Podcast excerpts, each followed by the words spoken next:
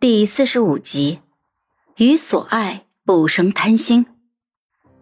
第二天起床就开始为迎接影帝做准备，这跟其他嘉宾不一样。像诗轩这种是给了出场费的，但对于孟星辰那真是友情邀请，半毛钱出场费都没有。也亏得影帝不在乎这一些，家里只有乐笑和盛乔在。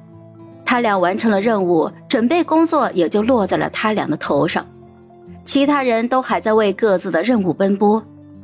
吃午饭的时候，霍希才回来。今天很冷，外面还下着小雨，他双手冻得通红。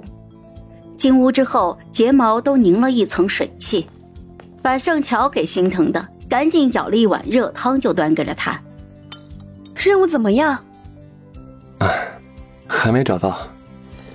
他要找到一个姓乔的人拿到签名，但是乔姓毕竟不是常见的，这附近又人迹罕至，任务期限是到今晚的十二点。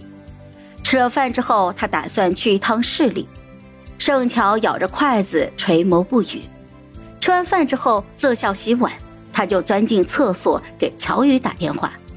那头倒是很惊讶，啊，正要找你，你就来电话了，这么巧啊！嗯，有份文件要你签字。我在拍一个综艺直播节目，走不开，你能给我送过来吗？乔宇倒是没有拒绝，问清地址之后就答应下午过来。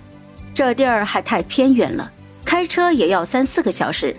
盛乔又说：“尽量早一点啊，下午这边有嘉宾，拍摄有点忙。”行，那我现在就出发。下楼的时候，霍希正换鞋准备出门，盛乔赶紧叫住了他。“哎，霍希，你是要去市里完成任务吗？”霍希点了一下头，盛乔一副神态自若的样子。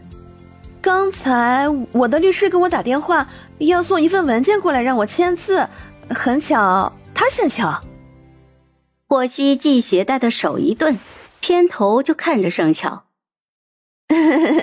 你运气真的太好了。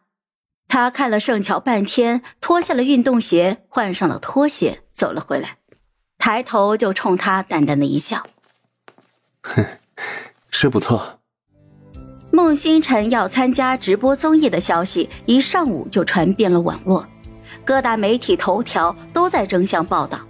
路人也好奇，到底是什么样的综艺能够邀请到影帝？直播的观看人数瞬间就大幅度上涨，之前的观众还是各位嘉宾的粉丝居多，其他人都等着周六晚上的剪辑版。此刻来了不少的路人，于是大家就发现，以前在综艺里讨人厌的盛乔像换了一个人似的，